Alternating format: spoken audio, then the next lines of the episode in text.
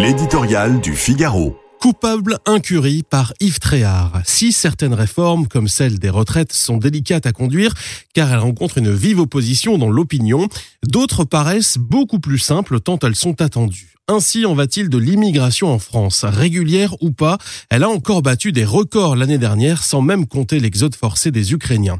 Depuis des décennies, le sujet ne cesse d'inquiéter. Pourtant, Rien ne change, tout empire, les camps de fortune se multiplient, les tensions dans certains quartiers ou territoires montent dangereusement et les liens avec l'augmentation de la délinquance sont manifestes.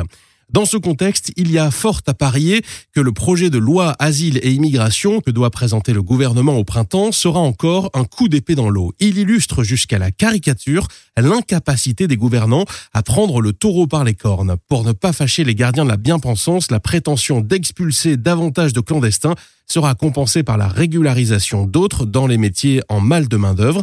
On peut déjà faire le bilan de l'opération. Les explications ne manquent pas pour masquer cette coupable incurie.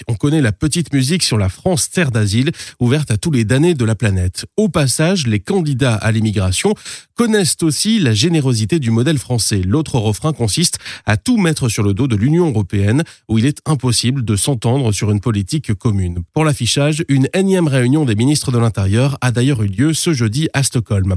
Même si elle n'a pas la même histoire, la France devrait s'inspirer du Danemark pour retrouver le chemin de la raison. Depuis 20 ans, ce pays a décidé de réduire drastiquement les flux et d'appliquer une politique exigeante d'intégration. Alors qu'il est aujourd'hui gouverné à gauche, membre de l'Union européenne et intégré à l'espace Schengen, quelle est donc sa recette? Ni plus ni moins que la volonté et le courage politique à bon entendeur.